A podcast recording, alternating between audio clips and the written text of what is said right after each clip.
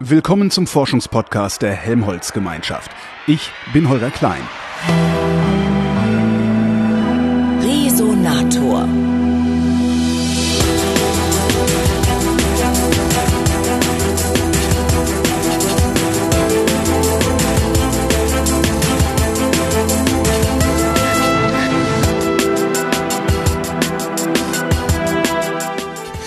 Mal wieder am Deutschen Krebsforschungszentrum in Heidelberg und mir gegenüber sitzt Ute Mons, das ist die Leiterin der Stabsstelle Krebsprävention. Hallo Frau Mons. Hallo Herr Klein. Was ist bitte eine Stabsstelle?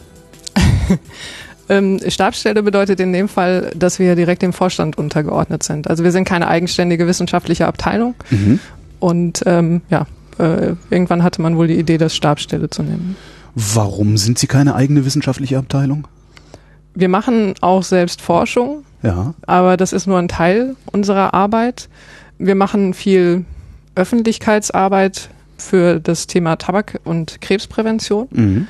Wir erarbeiten wissenschaftliche Empfehlungen für Präventionsmaßnahmen, die wir an die Politik weitergeben. Und das ist eigentlich so der Schwerpunkt ähm, unserer Arbeit. Und ähm, wir nutzen wissenschaftliche Daten für diese Arbeit und erheben sie auch teilweise, wo wir sie dann brauchen. Aber der Hauptschwerpunkt ist eben nicht die wissenschaftliche Arbeit, sondern das Erarbeiten von Empfehlungen ähm, und das, das Hinaustragen in die Öffentlichkeit und in die Politik. Will, will die Öffentlichkeit Sie hören? Also, oder will die Politik Sie hören? Oder sind Sie eher so der, der, der so der, der, der die Querulantenabteilung? Jemand kommt und sagt, hier, äh, ihr solltet vielleicht ein Rauchverbot machen oder sowas. Äh, es gibt mit Sicherheit einige in Deutschland, die das vielleicht so sehen, Ja, äh, insbesondere die ne? Tabakindustrie. Aber wir denken schon, dass ähm, in der Politik ein großes Interesse, auch in der Bevölkerung ein großes Interesse an dem Thema Krebs besteht und insbesondere auch dahingehend, wie man ihn vermeiden kann. Und ähm, da kann man viel für sich selbst tun, natürlich, indem Mhm. man einen gesunden Lebensstil führt, nicht raucht, äh, gesund sich ernährt, Alkohol nur in Maßen konsumiert, sich regelmäßig körperlich betätigt und so weiter. Aber es gibt eben auch viel, was die Politik tun kann, um eben gesellschaftliche Rahmenbedingungen zu schaffen, die es den Menschen ermöglichen, eben so einen gesunden Lebensstil zu pflegen. Sie machen Prävention, gucken wir erstmal, wo er herkommt. Wo, wo kommt der her, der Krebs? Krebs entsteht ja im Wesentlichen dadurch, dass Zellen entarten. Mhm. Und da gibt es verschiedene Faktoren, die dazu beitragen. Das kann erbliche Veranlagung sein, das können aber eben auch viel Umwelt- und Lebensstilfaktoren sein, die der Ausgangspunkt eben sind für solche Schädigungen am Erbgut. Und äh, Umweltfaktoren, das ist zum Beispiel äh, Feinstaubbelastung, Radon, Asbest. Und ähm, ja, das andere sind eben Lebensstilfaktoren. Und äh, Krebsrisikofaktor Nummer eins ist das Rauchen. Jetzt hieß es ja gefühlt, also eigentlich, weiß ich nicht, mein halbes Leben lang hieß es ja, das mit dem Rauchen, das ist ja gar nicht so schlimm. Das weiß man ja gar nicht, das ist ja gar nicht sicher. Äh, wann ist das eigentlich gekippt? Also weil mittlerweile weiß das irgendwie jeder, ist mittlerweile eine Binsenweisheit, Rauchen macht Krebs. Seit wann wissen wir das? Äh, tatsächlich gab es schon erste Studien dazu, gerade in Deutschland auch äh, zu Beginn des 20. Jahrhunderts. Aber wirklich sicher wusste man das so in den, ab den 50er, 60er Jahren. Also da gab es dann Studien dazu, die das belegt haben und ähm, auch äh, Wissenschaftseinrichtungen, die die entsprechenden Daten zusammengeführt haben. Und ähm, ja, in den letzten 50 Jahren ist das Wissen eben deutlich angestiegen. Also wir wissen eben, dass es nicht nur der Lungenkrebs ist, der durch das Rauchen verursacht wird, sondern viele andere Krebsarten. Ach, was noch? Mundhöhle, Kehlkopf, Bauchspeicheldrüse. Bauchspeicheldrüse. Mhm. Aber da Ähm, kommt der Rauch doch gar nicht hin. Ja, die, die Mechanismen kann ich Ihnen da auch nicht, Okay. äh, nicht alle erklären. Es gibt aber viele weitere noch, äh, Leberkrebs, Darmkrebs ähm, und natürlich noch viele andere Erkrankungen, die durch das Rauchen verursacht werden. Also Herz-Kreislauf, Lungenerkrankungen und, so was es, weiter. äh, Ja, man genau. so kennt. Ja. Wenn wir das 50 Jahre lang gewusst haben, warum rauchen wir immer noch in aller Öffentlichkeit, in vielen Kneipen, zumindest in abgetrennten Bereichen? Was ist da schiefgelaufen? Nun ja, es ist immer noch eine, eine äh, persönliche Entscheidung. Ähm, viele fangen natürlich im Jugendalter an, wo sie die langfristigen Folgen noch gar nicht absehen können. Hm. Das heißt, man fängt dann an, äh, weil, weil man cool sein will, ähm, insbesondere in den, ähm, in den letzten Jahrzehnten haben ja teilweise äh, 30 Prozent der Jugendliche äh, geraucht. Mittlerweile sind wir bei nur noch 10 Prozent. Aber all die, die heute rauchen, haben im Jugendalter angefangen. Und das große Problem bei Zigaretten ist ja eben, dass sie Nikotin enthalten und abhängig machen. Hm. Ein Großteil der Raucher heutzutage wollen eigentlich aufhören. Das große Problem ist dann eben den Ausstieg wirklich auch zu schaffen. Gibt es da ein Patentrezept? Ein Patentrezept gibt es wirklich im Prinzip nicht. Ähm, für jeden wirkt eigentlich auch was anderes. Mhm. Also wir wissen aus verschiedenen Studien, dass tatsächlich die Mehrzahl der Raucher noch ohne irgendwelche Hilfsmittel aufhören. Äh, wir wissen aber auch aus Studien, dass ähm, wenn man aufhören möchte, verhaltenstherapeutische Maßnahmen helfen. Nikotinersatzprodukte können in manchen Fällen helfen, um die Entzugserscheinungen zu mildern. Sind Nikotinersatzprodukte nicht eigentlich Nikotinprodukte? Genau, ja. Also Nikotinpflaster. Ein bisschen irreführender Begriff, ne? Ja. Wer, wer verkauft das Zeug eigentlich? Ist das auch die, stellt das die Tabakindustrie her oder ist das jemand anders? Äh, das ist die Pharmaindustrie. Die Pharmaindustrie, okay. Genau. Das Problem ist äh, natürlich, dass äh, bislang immer noch Zigaretten im Prinzip das, die effizienteste Maßnahme sind oder das effizienteste Mittel sind, um sich Nikotin zuzuführen, ja. weil das eben enorm schnell ins Blut geht ja. und ins Gehirn geht, also und die Wirkung ist direkt da. Und äh, bei Nikotinpflastern und Kaugummis dauert es relativ lange. Das heißt also, äh, man hat eben nicht diesen Nikotinkick, den man beim Rauchen hat. Wobei man den als Raucher auch nicht hat. Also den hat man bei der ersten Zigarette morgens. Danach kommt der nicht mehr, wenn man irgendwie so sein Päckchen am Tag durch, durchzieht. Ja, das, das Interessante bei Zigaretten ist ja, dass sie in manchen Fällen entspannend wirken, in anderen Fällen eben anregend wirken, je nachdem, welche Wirkung man, man gerade braucht. Bilde ich mir die Wirkung dann ein oder ist es tatsächlich ein neurologisches Phänomen? Dass ich manchmal entspannt bin, wenn ich eine rauche und manchmal angeregt. Ah, ich habe gestern mit einer Kollegin noch drüber gesprochen. Äh, ganz, ganz sicher waren wir uns auch nicht, wie das okay. eigentlich zustande kommt oder wie da die Mechanismen sind. Aber ähm, also so ist es, wird es eben von den, von den Rauchern empfunden. Hm. Sie sagten eben, das ist ja eine persönliche Entscheidung, ob man raucht oder nicht. Ist das eine gute Idee, das als persönliche Entscheidung bei den Menschen zu lassen? Das ist eine dumme Frage eigentlich. Ne? Also wie viele sterben jedes Jahr daran? Äh, also deutschlandweit sind es etwa 120.000, jedes Jahr an, ähm, an tabakbedingten Erkrankungen sterben. Äh, davon etwa die Hälfte sind Krebserkrankungen. Zigaretten sind ein Produkt, die heute sicherlich nicht mehr zugelassen würden, wenn, wenn man sie neu auf den Markt bringen wollte, aber sie sind nun mal ein legales Produkt. Und ähm, genauso wie auch andere Produkte die potenziell Schaden zufügen können. Paracetamol. Und in, ja. Und in einer freiheitlichen Gesellschaft bin ich eben der Meinung, dass, äh, dass es auch immer eine, eine freie Entscheidung sein soll und jeder auch das Recht hat, sich selbst zu schädigen. Das Problem besteht eben da, wo Kinder und Jugendliche eben schon mit dem Rauchen anfangen und wir wissen eben, dass also 90 Prozent der Raucher fangen im, im Jugendalter an, wo sie eben die, die ganzen Folgen, die es für ihre Gesundheit hat, eben einfach noch nicht abschätzen können. Und da denke ich, ist es eine gute Idee, Abgabebeschränkungen, Jugendschutzbestimmungen umzusetzen, um eben insbesondere Jugendliche äh, davor zu schützen, mit dem Rauchen anzufangen. Bevor ich an den Folgen des Rauchens sterbe, koste ich ja erstmal viel Geld. Das heißt doch, ich schädige nicht nur mich selbst, sondern ich schädige doch eigentlich ja die Gemeinschaft der Versicherten. Ja, das stimmt. Ähm, also Schätzung könnte, könnte man über das Argument irgendwie versuchen, es zu verbieten? Ähm, also es sind etwa 80 Milliarden Euro, die das Rauchen in Deutschland kostet, also dem Gesundheitswesen, ähm, den Rentenversicherungen, der Wirtschaft. Dem gegenüber stehen momentan über, etwa... Über was für einen Zeitraum? Im Jahr? Im Jahr, ja. Und dem gegenüber stehen etwa 14 Milliarden Euro Einnahmen durch Tabaksteuer. Also so gesehen ist es ein ziemliches äh, Minusgeschäft, muss man sagen. Gucken Sie sich da auch an, wie viele Menschen äh, mittelbar und unmittelbar vom, von der Zigarettenherstellung und vom Verkauf leben? Weil das müsste man dann ja vielleicht auch dagegen rechnen, oder? Ja, da äh, kann man natürlich ganz komplexe Modelle ja. aufstellen. Also es ist ja auch so, dass ähm, in, äh, also wirklich in der Tabakindustrie in Deutschland, äh, das ist ja eine extrem technologieintensive Industrie und das braucht nur ganz wenige Mitarbeiter eigentlich, also deutschlandweit. Und wir sind mit einer der größten äh, Zigarettenproduzenten tatsächlich. Ähm, aber es sind insgesamt nur etwa 10.000 Mitarbeiter, die in Deutschland äh, direkt in der Tabakindustrie arbeiten. Dann gibt es natürlich verschiedene Industriezweige, die sozusagen danach kommen, also die ähm, Automatenaufsteller, ähm, Kioskbetreiber, Tankstellen und so weiter. Und so. Genau. Ja. Das klingt so, als wäre es schwer argumentierbar, das Rauchen einfach zu verbieten. Ist es das?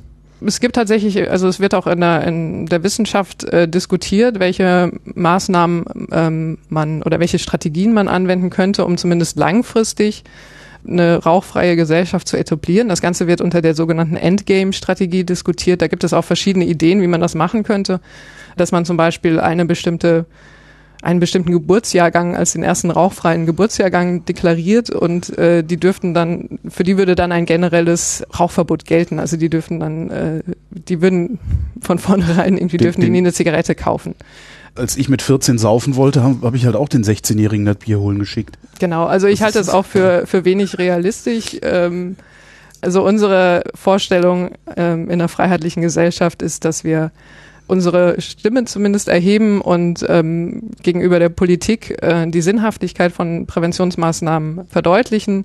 Es gibt ja gerade in der Tabakprävention gibt es viele Länder, die sehr fortschrittlich sind und sehr viele Maßnahmen umgesetzt haben und wirklich auch erfolgreich damit die Raucheranteile haben senken können. Also beispielsweise in Australien, die sind da wirklich sehr streng. Also da herrschen umfassende Rauchverbote. Ähm, das Päckchen, ich weiß gar nicht, wie viel es kostet, vielleicht 20 Euro oder so, also richtig teuer. Ja.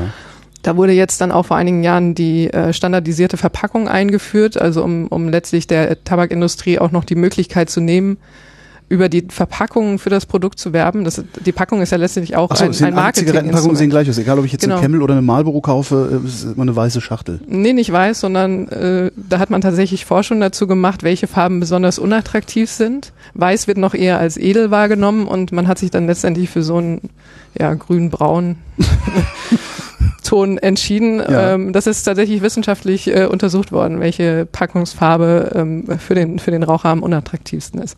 Ähm, auch in ähm, England soll das jetzt eingeführt werden und auch in Frankreich ist es umgesetzt worden. Das kommt jetzt in immer mehr Ländern. Und in Australien rauchen mittlerweile nur noch 10 Prozent der Bevölkerung. Also man hat bei uns? 25, 20 Prozent der Frauen, 30 Prozent der Männer. Immer noch.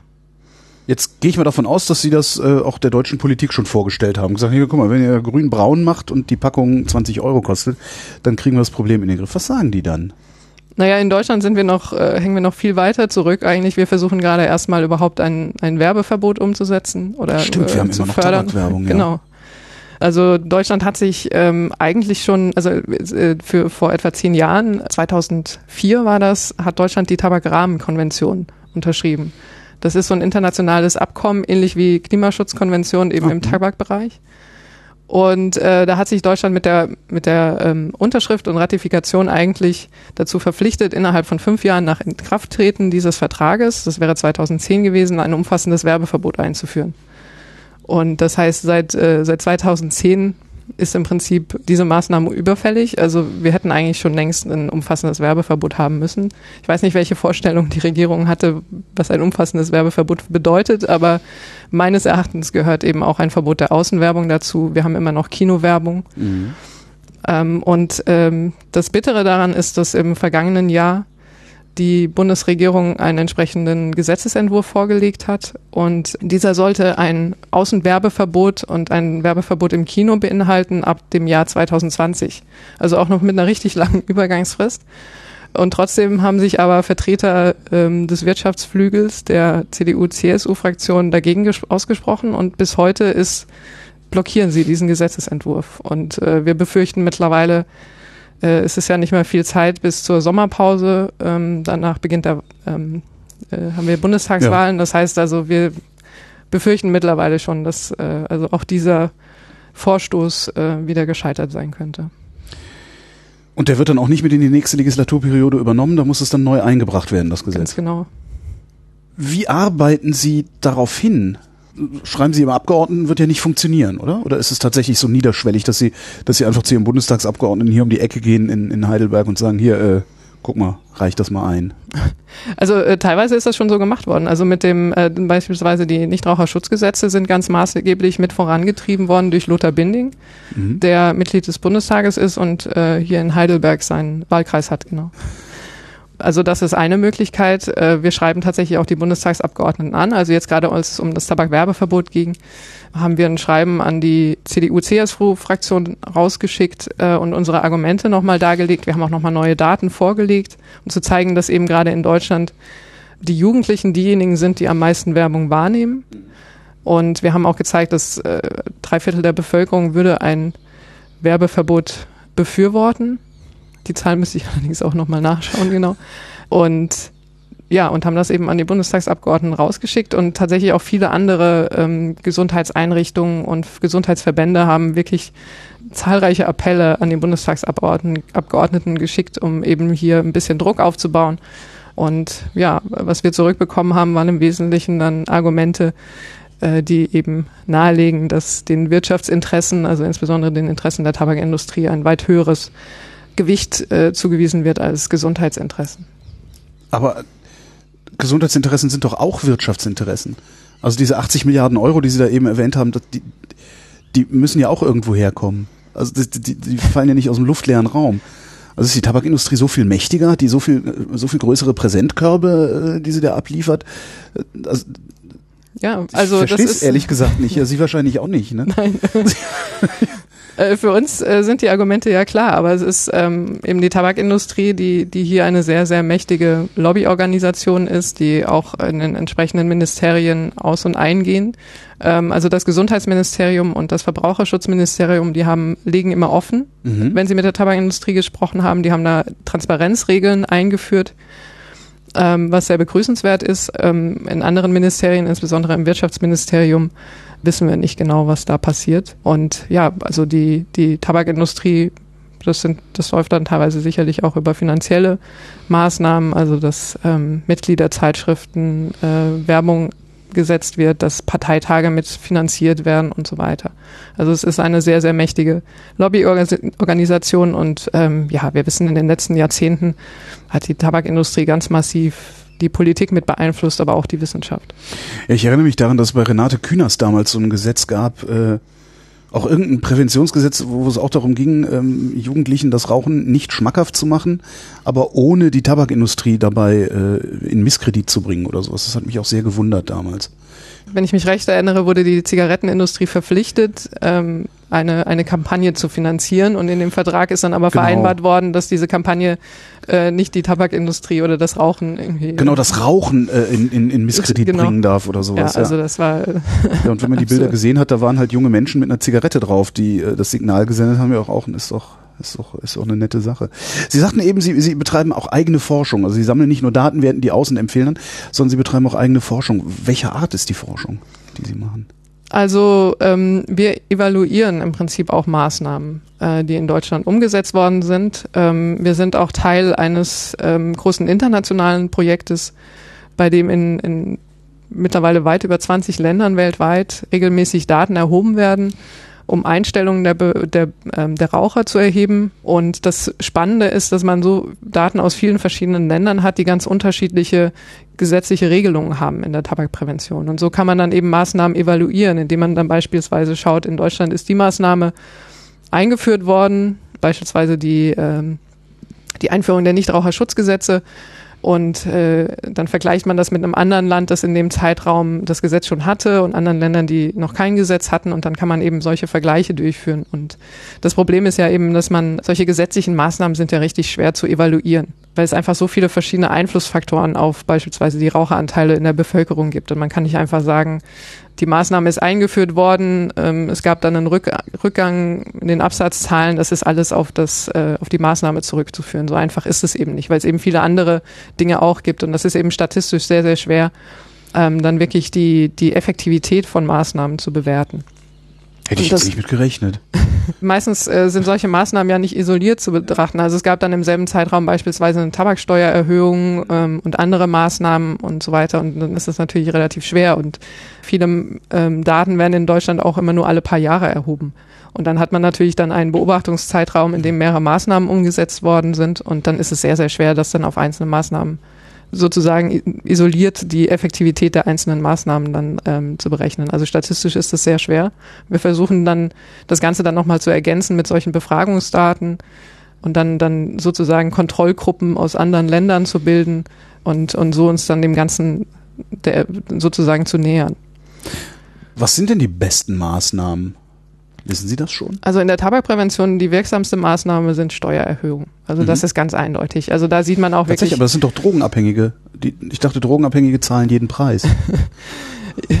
ja, aber sie, also es ist dann schon so, dass weniger geraucht wird. Mhm. Also das ist dann wirklich dann, äh, also man, man sieht richtig, wenn, wenn der Preis steigt oder also die Tabaksteuer erhöht wird und das muss aber dann auch wirklich eine, eine, eine, starke Preiserhöhung sein. Also das soll nicht Also einfach nicht nur von 5 so, auf 6 Euro, sondern eher von 5 auf 12. Nee, 5 auf 6 wäre schon eine, äh, ein deutlicher Anstieg, okay. ja. Also, äh, aber es gab teilweise in Deutschland Tabaksteuererhöhungen, das waren dann 10 Cent oder so. Also manchmal ist es dann von der, von der Industrie oder dann nicht mal in Preiserhöhungen umgesetzt worden. Also es müssen dann schon deutliche Steuererhöhungen sein.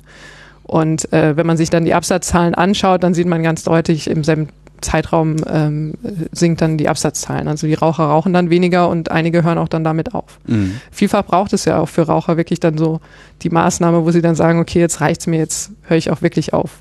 Genauso ja auch mit den bildgestützten Warnhinweisen. Das funktioniert? Das funktioniert, ja. Ich, ich, ich höre immer Sammelbildchen, wenn ich hier. also äh, konnten Sie das messen? Also um, um, um, um wie viel der Raucheranteil zurückgegangen ist nach der Einführung? Oder ist das genau wieder eine dieser Maßnahmen, wo man es nicht weiß? Ja, also zum Raucheranteil wissen wir es nicht, ähm, weil wir da jetzt noch keine neuen Daten haben. Die Absatzzahlen sind gesunken, also das äh, könnte unter, äh, unter anderem auch an diesen ähm, bildgestützten Warnhinweisen liegen. Wo man es aber ganz deutlich gesehen hat, war tatsächlich bei den Anrufen beim Rauchertelefon. Die Bundeszentrale für gesundheitliche Aufklärung hat ja ein Rauchertelefon, wo Raucher anrufen können und sich beraten lassen können zum Thema Rauchstopp. Und die Telefonnummer ist mittlerweile auf jedem auf jeder Zigarettenpackung abgedruckt. Ach. Also das war sozusagen eine Zwei-Komponenten-Maßnahme. Das eine sind diese bildgestützten Warnhinweise, also die, diese, diese Schockbilder, wie sie heißen. Und das andere ist, dass jetzt eben auf jedem Päckchen draufsteht, wenn Sie Hilfe beim Ausstieg brauchen, hier ist die Nummer des Rauchertelefons. Und ähm, das ist, also in vielen europäischen Ländern hat man das gesehen, auch in Deutschland bei der Bundeszentrale für gesundheitliche Aufklärung, dass die Anrufzahlen deutlich in die Höhe gegangen sind. Also das heißt, dass schon viele motiviert hat, sich Hilfe zu suchen ähm, und ja, einen, einen Rauchstopp in Angriff zu nehmen. Warum komme ich da nicht von selber drauf? Also warum komme ich nicht von selber drauf, mir irgendwo Hilfe zu holen? Ja, weil ich nicht weiß, dass es welche gibt. Mm. Genau, So also ne? das könnte ich mir vorstellen. Also das, das Angebot der Bundeszentrale für gesundheitliche Aufklärung war sicherlich vielen auch nicht bekannt und ist jetzt dann eben erst bekannt geworden. Und ähm, ja, also wir wissen, dass ein Großteil der Raucher eigentlich mit dem Rauchen aufhören will. Ähm, das ist ja sozusagen bei vielen so ein Bewusstseinsbildungsprozess, also der so schrittweise, also erstmal die Auseinandersetzung, irgendwie, ich habe hier ein Problem, ich möchte aufhören und dann eben schrittweise dann bis hin zur tatsächlichen Absicht und dann eben tatsächlich das dann auch zu versuchen. Und viele Raucher versuchen es ja mehrfach, Ja. also bis, bis sie es dann wirklich schaffen. Ja, und scheitern auch äh, regelmäßig. Das äh, ist auch ganz interessant. Was haben wir noch für Maßnahmen? Also Steuererhöhungen? Ähm, genau, also das ist die, das, genau, das andere sind Werbeverbote, die eben auch dazu beitragen, ähm, vor allem eben die jungen Raucher nicht, also keine neuen jungen Raucher zu gewinnen, also vor allem den Einstieg zu verhindern. Dann natürlich Maßnahmen, die dazu beitragen, tragen, den Ausstieg zu fördern oder den Rauchstopp zu fördern. Also ähm, das ist ja eben gerade das, was wir besprochen haben, dass es, ähm, dass viele nicht wissen, was es da für Angebote gibt äh, und andere Länder machen das vor, dass sie halt wirklich ähm, ja, landesweite Netzwerke haben von, von Rauchstoppkliniken, wo man hingehen kann und sich eben beraten lassen kann, Kurse machen kann. Mhm. Also Großbritannien ist da sehr fortschrittlich beispielsweise. Und ähm, ja, auch Nichtraucherschutzgesetze haben sicherlich dazu beigetragen. Also das Hauptziel der Nichtraucherschutzgesetze war natürlich, äh, vor Rauch zu schützen oder vor Passivrauchen zu schützen. Tatsächlich? Ich dachte, das wäre nur so ein, so ein Kniff gewesen, um das Ganze Nein, überhaupt per Gesetz durchzusetzen, dass äh, an bestimmten Stellen nicht geraucht wird. Nein, also äh, Passivrauchen ist ja natürlich genauso gesund, also nicht ist auch ein, ein äh, vermeidbares Gesundheitsrisiko. Also wir hatten damals ja, das war im Jahr 2005, also vor den Nichtraucherschutzgesetzen, ähm, auch ähm, Zahlen vorgelegt, die gezeigt haben, also dass mehr als 3000 Personen jedes Jahr an den Folgen des Passivrauchens sterben. Und ähm, ja, für den Einzelnen ist die Risikoerhöhung durch Passivrauchen nicht sonderlich groß, aber einfach dadurch, dass ein, ein großer Anteil der Bevölkerung diesem Risiko ausgesetzt war, ähm, hat das natürlich dann auch also eine, eine, eine gesundheitspolitische Bedeutung. Und das große Problem sind natürlich die Mitarbeiter, die in der Gastronomie gearbeitet haben und die eben sehr hohem Maß Passivrauchen ausgesetzt waren und für die das natürlich auch eine deutlich, also eine sehr hohe Gesundheitsbelastung dann äh, bedeutet hat. Ist es eigentlich immer noch so, dass in allen Bundesländern irgendwie andere Hm. Regelungen gelten? Ja, also wir haben da in Deutschland diesen Flickenteppich. Ähm, also es gibt drei Bundesländer mit einem umfassenden Gesetz, also das keine Ausnahmen vorsieht. Das ist das Saarland, Bayern und Nordrhein-Westfalen. Mhm. Und in allen anderen Bundesländern haben wir Regelungen, die Gaststätten unter 75 Quadratmetern ermöglichen, sich zu einer Raucherkneipe zu erklären. Also wirklich dann so diese getränkegeprägte Gastronomie, die kann Ja. Essen anbieten. Ja. Und äh, Restaurants, wenn sie einen Nebenraum haben können und, und auch Kneipen können dann einen Raucherraum einrichten. Also wir, wir wissen, dass Restaurants größtenteils rauchfrei sind, aber ähm, das Problem sind meistens die, die kleineren Betriebe und das funktioniert in den verschiedenen Bundesländern unterschiedlich gut, je nachdem, wie es eben auch auf lokaler Ebene durch ähm, das Ordnungsamt Mhm. Durchgesetzt, äh, durchgesetzt wird. mal, ja. genau. Also da wissen wir auch in einigen Städten, dass es nicht ganz so gut funktioniert. Also Berlin zum Beispiel Ja, ist es Sie vergessen. ist es richtig. Also wenn ich da äh, in Berlin mal Freunde besuche und wir abends ausgehen, also da kann ich dann schon Ja. damit rechnen, dass ich besser alte Klamotten anziehe und Genau. äh, die hinterher direkt in die Wäsche werfe. Was ist denn von äh, diesen Nikotinersatzprodukten? Ich mag das Wort nicht. was, äh, was ist davon zu halten? Sind das geeignete Maßnahmen? Weil da habe ich immer den Verdacht, dass äh, wenn, das, wenn, das, wenn, ich, wenn ich mal keine Kaugummis habe und Nikotin brauche, dann greife ich halt doch zur Zigarette, wenn nichts anderes da ist. Hm.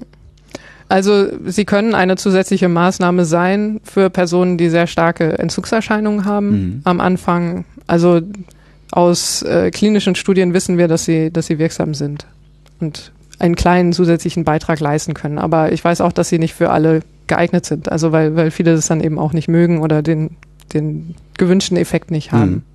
Und E-Zigaretten?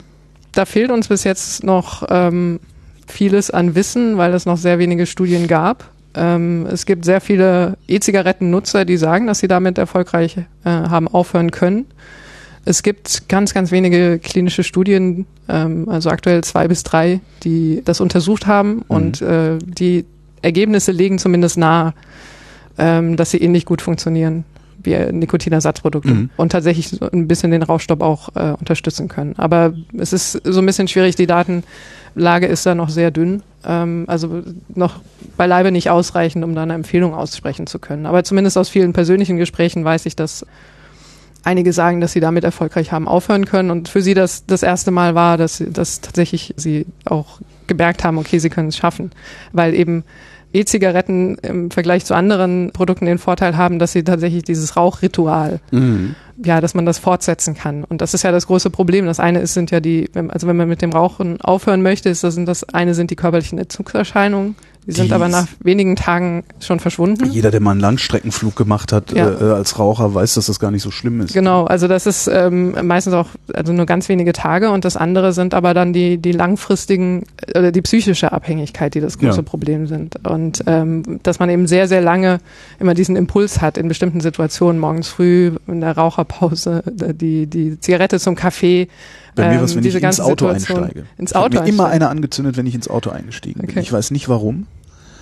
Ja, oder klassischer Trigger ist, äh, ist ja auch, äh, wenn man an der Haltestelle steht und dann steht da irgendwie noch vier Minuten bis zur, äh, bis die Bahn kommt und dann ist das auch der, der Griff dann. Nee, das hatte ich nicht. Und äh, ja, aber also es äh, wird ja auch vielfach jetzt diskutiert, ob E-Zigaretten sozusagen das Wundermittel sein können, die ähm, viele Raucher eben vom, von den Zigaretten losbringen könnten. Also ich glaube nicht, dass sie ein Wundermittel sind. Dafür gibt es einfach dann auch zu viele, die es, die es versucht haben und äh, gesagt haben, also für mich ist es nichts.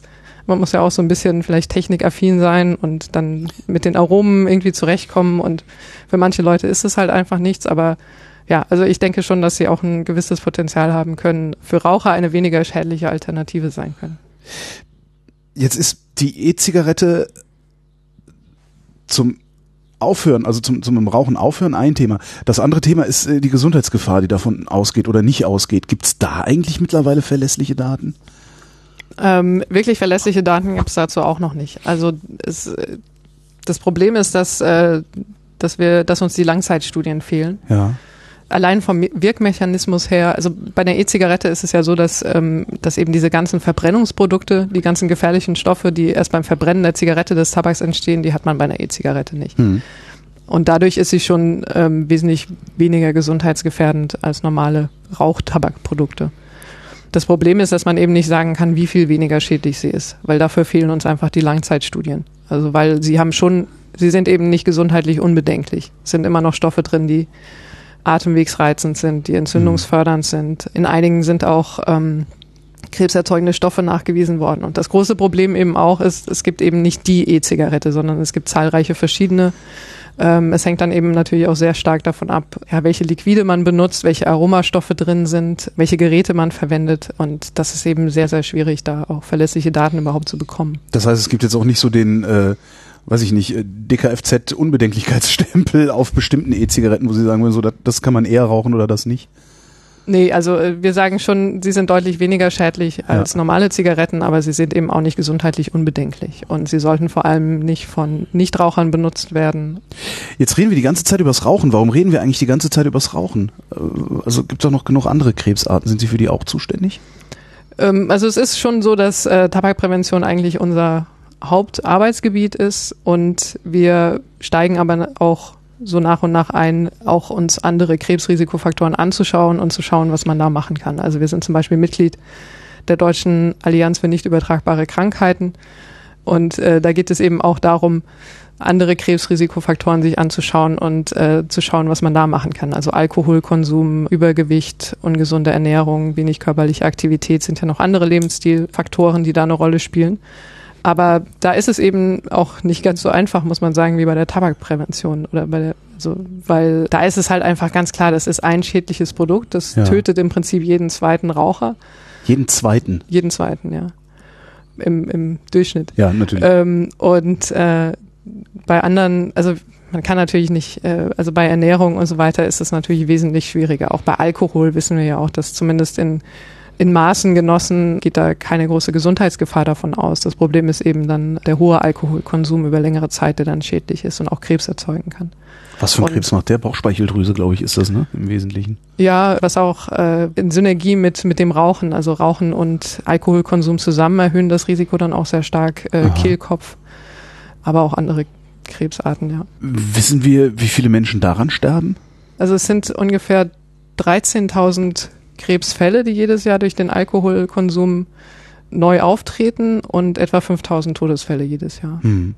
Äh, diese diese 120.000, äh, die an den Folgen des Rauchens sterben, sterben die alle an Krebs eigentlich? Oder ist das auch so, was weiß ich, was man ja, Raucherbein oder, oder so? Ja, also etwa die Hälfte sind Krebstodesfälle, also etwa 60.000 Krebstodesfälle und das andere sind dann äh, Herz-Kreislauf-Erkrankungen, äh, die chronisch obstruktive Lungenerkrankung, die ja auch, also für die Rauchen im Prinzip der fast einzige Risikofaktor darstellt.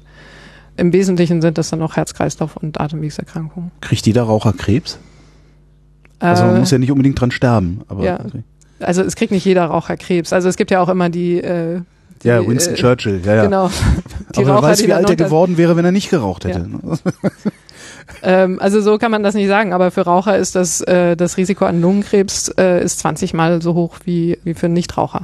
Und äh, das Interessante bei Lungenkrebs ist ja auch, das ist eine Erkrankung, die es ohne das Rauchen fast gar nicht gäbe. Also das wäre eine der seltensten Krebserkrankungen generell, wenn es das Rauchen nicht gäbe. Und so ist es einer der, der ähm, häufigsten wir können die Steuern erhöhen, wir können Werbeverbote machen, wir können Pflaster verteilen und E-Zigaretten verteilen. Wie schaffen Sie Bewusstsein bei den Leuten? Also ich sehe zum Beispiel keine Werbespots von Ihnen im Fernsehen. Ab und zu mal eine ganzseitige Anzeige irgendwo, die aber auch im Wesentlichen untergeht. Ja, also wir machen auch in dem Sinne äh, keine Kampagnen. Also äh, vor einiger Zeit, ähm, vor einigen Jahren gab es nochmal alle zwei Jahre so eine Kampagne Zusammenarbeit mit der BZGA. Das war die Rauchfrei-Kampagne. Wahrscheinlich immer zum Weltnichtrauchertag am 31. Ja, Mai, glaube genau, ich. Genau, es war dann ne? im Mai immer. Ja. Rauchfrei im Mai sozusagen. ah, Die wurde alle zwei Jahre durchgeführt. Ja, aber solche, solche Kampagnen sind sehr teuer und so ein Budget haben wir leider äh, nicht zur Verfügung. Das heißt, wir müssen mit anderen Maßnahmen arbeiten. Und was wir im Wesentlichen machen, ist, dass wir der, mit der Presse reden. Also über solche solche Maßnahmen. Äh, wir haben viele Publikationen, die wir erarbeiten und verbreiten. Das sind dann äh, Faktenblätter, die wir dann auch rausgeben an alle, die interessiert sind. Ähm, auch äh, zu bestimmten Schwerpunktthemen gab es immer die rote Reihe Tabakprävention und Tabakkontrolle. Wir haben jetzt einen Tabakatlas rausgegeben. Was, was finde ich da drin? Alles, was Sie schon immer wissen wollten über das Thema Rauchen und Tabak und seine Folgen. Also das ist äh, eine Zusammenstellung an im Prinzip allen Daten, die man in Deutschland zur Verfügung hat zum Thema Rauchen und seinen gesundheitlichen und gesellschaftlichen Folgen. Und Tabak Atlas deswegen, ähm, weil wir versucht haben, wo immer möglich auch das Ganze zumindest auf Bundeslandebene noch darzustellen. Mhm. Und ähm, das hat natürlich dann auch den großen Effekt, ähm, vieles ist ja auch Ländersache oder zumindest können die Länder auch was dazu beitragen und ähm, das sollte natürlich auch so ein bisschen das Bewusstsein in den äh, Ländern und Länderregierungen dann schaffen, ähm, auch hier irgendwelche Maßnahmen äh, zu treffen. Und das hat auch gut funktioniert. Also wir haben zum Beispiel aus der äh, gerade die regionale Presse ist dann immer sehr interessiert zu fragen, okay, in, in Nordrhein-Westfalen sterben so viele am, am Tabak, woran liegt es? Und was wollte ich denn schon immer übers Rauchen wissen? ja, diese ganzen Was Dinge, die Sie mir mich heute schon gefragt haben, wie viel es kostet, äh, die Wirtschaft und die Gesellschaft, ähm, äh, welche gesundheitlichen Folgen es hat, wie viele daran sterben. Was verblüfft die Menschen denn eigentlich am meisten? Sie, sie kriegen ja ständig Reaktionen von, von Leuten, mit, mit denen sie drüber reden. Was, was ist das Unglaublichste für die Menschen? Mm, also äh, viele unterschätzen natürlich schon die, die Risiken. Das glaube ich, ist immer auch so ein bisschen überraschend, wenn man dann tatsächlich die Größenordnung hört. Für mich war es zum Beispiel äh, die Erkenntnis, dass Tabakwerbung immer das Leben der Rauchfreien zeigt. Mhm. Ja, das Spannende war ja auch, äh, dass, dass irgendwann gab es ja mal die Marlboro-Werbung, ähm, wo dann nur noch Pferde zu sehen waren. Ja äh, in der Wildnis. Und es wurde, jeder hatte irgendwie das Bild im Kopf hm. von, von Cowboy. Rauchern am, Cowboy, am Cowboys, genau. am Lagerfeuer und so. Und dabei hatte man einfach nur wilde Pferde in der Landschaft gesehen. Denken Sie das so, dass, dass, dass, dass wir es schaffen, so ein Werbeverbot durchzusetzen? Oder sind wir da im Grunde verloren? Also ich habe natürlich immer noch die Hoffnung, dass, ja, sonst dass wir das, den Job nicht machen. Ne? Äh, dass wir die Politik überzeugen können, äh, dass, dass wir den politischen Willen schaffen oder fördern können, äh, dass, dass solche Maßnahmen notwendig sind. Ich habe mir vor einigen Tagen, äh, das war ganz witzig, mal die, die Debatte durchgelesen im Bundestag im Jahr 1902 oder 73, als es darum ging, das Werbeverbot im Fernsehen umzusetzen. Und das war ja genauso eine Debatte. Und ja. ähm, ja, es, man hat es dann erfolgreich geschafft. Aber das Interessante ist, es sind genau dieselben Argumente, die damals gebracht wurden. Äh, also Aufklärungsmaßnahmen wären noch viel wirkungsvoller und Verbote sollte man, also das, das den Leuten was zu verbieten, das hat keine Wirkung. Das heißt dasselbe, was wir ja heute auch hören. Echt? Die, aber, aber ein Werbeverbot verbietet den Leuten ja nicht zu rauchen, es verbietet ja nur die Werbung.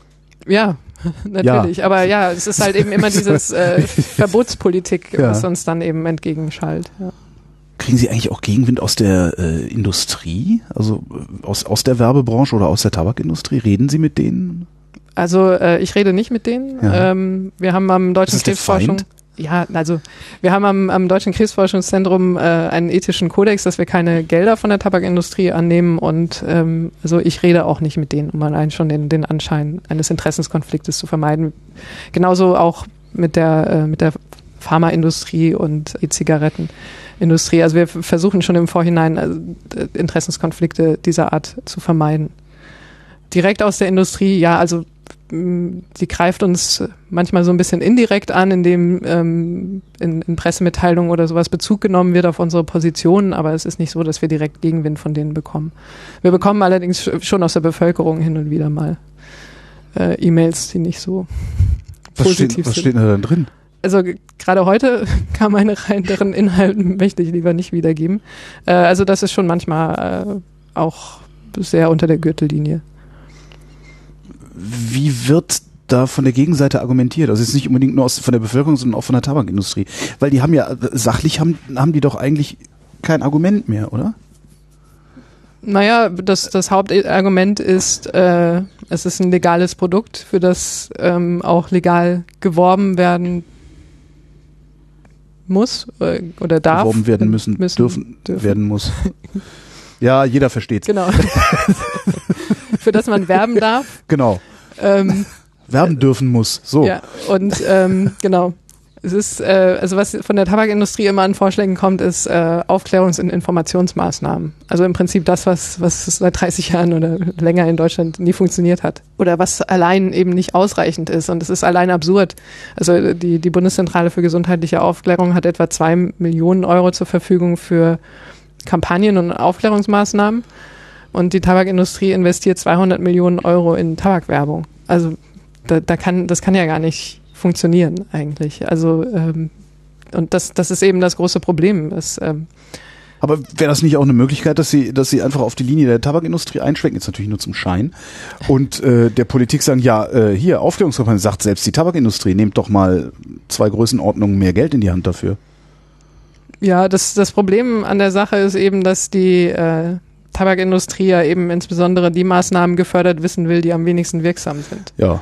Also man, es gibt äh, es gibt ja sowas wie ähm, also in der äh, Tabakprävention spricht man auch von dem Schreitest. Also wenn die Tabakindustrie am lautesten schreit, dann ist es eine dann, gute dann kann man Maßnahme. sich sicher sein, dass es eine wirkungsvolle Maßnahme ist. Genau.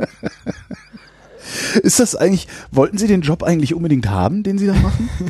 Weil das ist ja jetzt, klar, es ist auf der einen Seite ein dankbarer Job natürlich, weil man rettet Menschen das Leben, aber auf der anderen Seite wahrscheinlich auch einer der undankbarsten, weil man ständig Gegenwind bekommt und ständig für bescheuert äh, gehalten wird. Ja, also ähm, natürlich, wir bekommen eine ganze Menge Gegenwind, aber es ist eben auch meine tiefste Überzeugung, dass, ähm, dass eben gesellschaftliche Debatten geführt werden müssen, ähm, auch eben zu solchen Themen. Was letztendlich gemacht wird, ist, ähm, das ist dann Aufgabe der Politik. Da, dafür tragen wir ja nicht die Verantwortung. Aber wir wollen eben ein Gegengewicht sein, auch äh, gegen die sehr starke Tabakindustrie, die eben lange Zeit wirklich sehr einseitig die Politik beeinflusst hat. Und, und da wollen wir eben ein starkes Gegengewicht sein. Da ist es natürlich, dass man auch eben ein bisschen Gegenwind bekommt. Ähm, ich finde es natürlich nicht schön, wenn es ähm, äh, wenn es unter die Gürtellinie Mhm. geht. Das ist nicht die Art von Debatten, die ich führen möchte. Aber ja, grundsätzlich ist es schon etwas, was, was ich sehr gerne mache, was mich auch erfüllt. Und ähm, ich, äh, ich bin Wissenschaftlerin mit Herz und Blut und, und mit ganzer Seele. Aber wirklich allein nur Wissenschaft im, im Elfenbeinturm sozusagen, das, äh, das reicht mir eben nicht. Also ich will wirklich eben auch was, was bewegen und äh, meine Überzeugung ist eben, dass man das schafft, indem man Empfehlungen in die Öffentlichkeit und in die Politik trägt.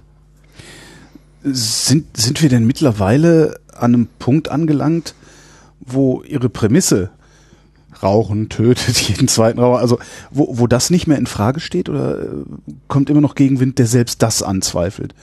Also so wie beim Klimawandel. Es gibt immer noch Leute, die sagen, das gibt's nicht.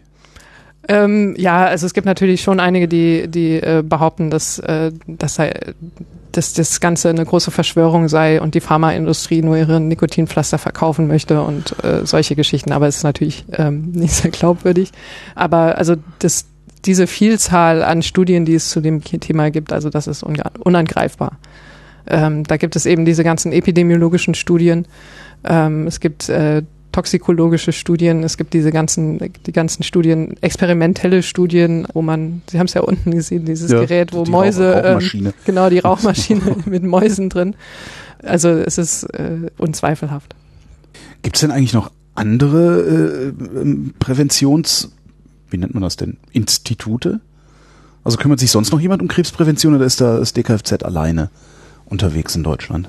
Also ich würde schon sagen, dass wir eine der, also äh, als, als Forschungseinrichtung äh, sind wir, glaube ich, mit die einzigen, die hier was beitragen. Aber es gibt natürlich noch weitere, wie die Deutsche Krebshilfe oder die Mhm. Deutsche Krebsgesellschaft.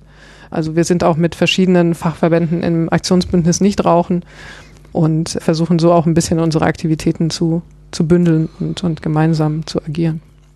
Muss man eigentlich einen- einen gewissen missionarischen Eifer mitbringen, wenn man hier arbeiten will? Oder stellen Sie lieber Leute ein, die genau das nicht haben? Also ich halte mich selbst eigentlich jetzt nicht für sonderlich ähm, Darum habe ich nach. Einstellungen gefragt, um es Ihnen nicht vorwerfen zu müssen. Ja, ich habe ja selbst auch äh, äh, noch niemanden eingestellt.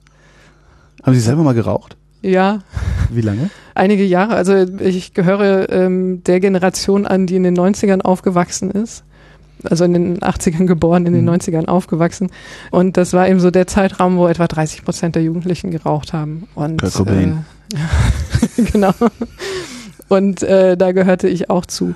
Und äh, ja, bis ins Studium dann. Aber ich äh, hatte das große Glück, dass ich nie wirklich körperlich abhängig war. Also ich war immer so eher Gelegenheitsraucher.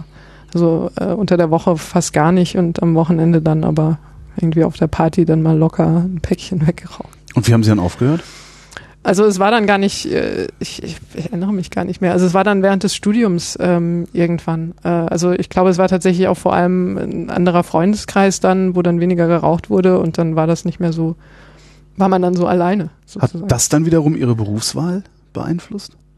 Ähm, eigentlich nicht. Also äh, es, äh, ich habe ja auch während des Studiums schon mal ähm, am Deutschen Krebsforschungszentrum als wissenschaftliche Hilfskraft gearbeitet. Mhm. Ich habe schon sehr früh eigentlich im Studium auch mich in Richtung äh, Wissenschaft entschieden gehabt. Ähm, und bin dann so auch mit dem Thema Rauchen und Tabakprävention zusammengekommen, aber ich glaube sogar während der Zeit, als ich als wissenschaftliche Hilfskraft gearbeitet hatte, hatte ich glaube ich sogar noch teilweise geraucht. Unten vor, vor dem Haus gestanden, ja. wo das Schild steht, bitte hier nicht rauchen. Das stand da ja noch nicht. Und an den, an den Mülleimern daneben sind aber Aschenbecher, habe ich gesehen. da ist noch Handlungsbedarf. Das, äh, das steht noch nicht lange da, die, die Schilder. Das war, glaube ich, während meines Studiums dann einfach irgendwann dann auch so ein wachsendes Gesundheitsbewusstsein. Ich hatte, äh, irgendwann habe ich auch eine, äh, in der Zeit hatte ich eine Asthma-Diagnose mhm. bekommen. Mhm ähm, und dann äh, erschien es mir auch nicht sehr ratsam. Ich habe dann auch äh, tatsächlich mein Lebensziel geändert, äh, insofern, als dass ich mehr Sport gemacht habe. Und in der Zeit war es dann auch, äh, habe ich dann wirklich auch selbst am eigenen Körper gespürt, ähm, wie, wie die Auswirkungen des Passivrauchens sind. Also wenn ich äh, ich gehe schon seit vielen Jahren immer regelmäßig mittwochs äh, ins Irish Pub in ja. Mannheim zum Pubquiz und damals durfte man dort noch rauchen und ähm, als, als Asthma-Patient hatte ich so ein Tagebuch führen müssen und da habe ich dann immer deutlich gesehen, wie am nächsten Morgen dann allein weil ich, äh, weil eben geraucht Ist wurde, die Bällchen nicht mehr ohne Ende, dass ich genau ja. wesentlich schlechte Werte dann hatte irgendwie bei diesem Gerät, in das man da pusten musste. Gehen Sie Leuten auch auf den Keks, wenn jetzt irgendwie Sie irgendwo sind, wo geraucht wird? Äh, gehören Sie zu den Leuten, die dann sagen, hier übrigens? Rauchverbot. Ja, oder einfach nur, weißt du eigentlich, wie schädlich das ist? So, also, also ich äh, halte jetzt einzelne. Man neigt ja dazu, so missionarischen ja, ja. Eifer zu entwickeln, wenn man, wenn man selber rauchfrei geworden ist. Ne? Ähm, also ich habe da keinen missionarischen Eifer. Also ich habe auch Freunde, die rauchen und trauen die ähm, sich das, das in ihrer Gegend? Ja, das. Äh, ich, ich würde es niemandem äh, direkt verbieten wollen. Und ähm, das äh, tatsächlich ist es allerdings so, dass ich schon, äh, also was mich wirklich stört, ist, wenn Rauchverbote herrschen und, und äh, Menschen dann rauchen. Und da habe ich dann auch schon öfters mal äh, darauf hingewiesen, dass, dass ein Rauchverbot herrscht. Und die meisten sind dann auch einsichtig.